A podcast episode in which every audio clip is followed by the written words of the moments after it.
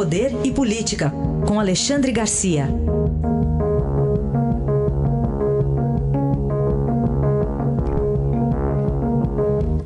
Alexandre, bom dia. Bom dia, Raíssa. Bom dia, Carolina.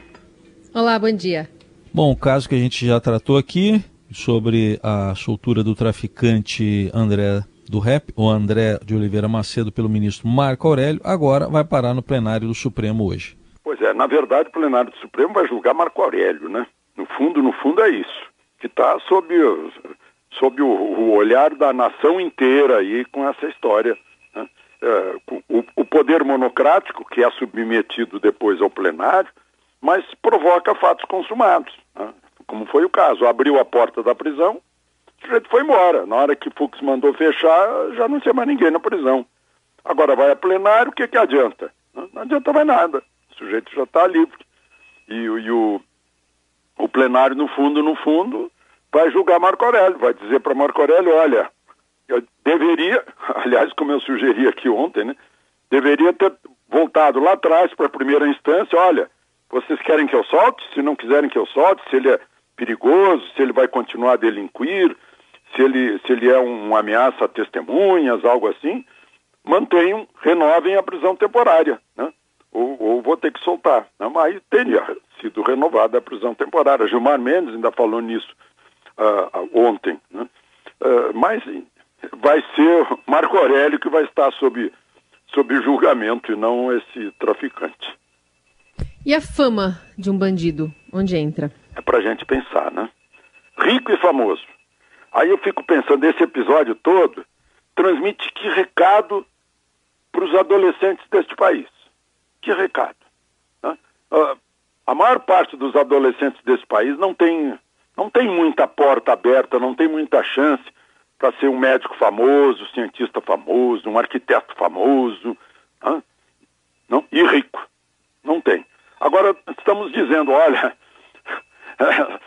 tráfico de drogas dá dinheiro, o sujeito está rico. Mora, morava numa mansão, tinha helicóptero, tinha lancha, né? rico pode pagar bons advogados, né? ele, ele é esperto, ele enganou a polícia durante cinco anos, né? ele chegou ao ponto de enganar um ministro do Supremo. Puxa, que, que mensagem que a gente está mandando, né? Esse episódio todo está mandando aí para a garotada que tem menos chance, né? um novo famoso, rico e talvez um, um símbolo, um, meu Deus do céu, quem sabe um ídolo. Assim foi com Fernandinho Beiramar.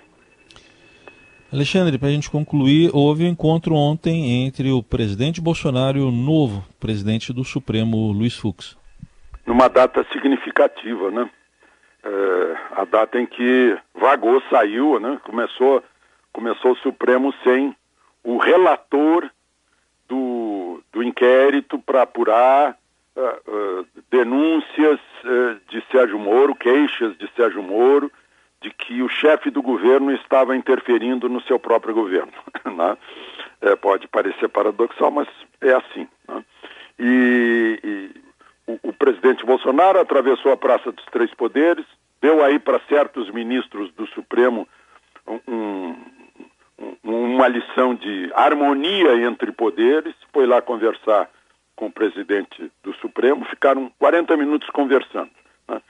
Só o fato em si, eu não sei o teor da conversa, só o fato em si tem, tem um bom significado para a harmonia de poderes que uh, é, tem sido tão, tão escassa nesses últimos tempos.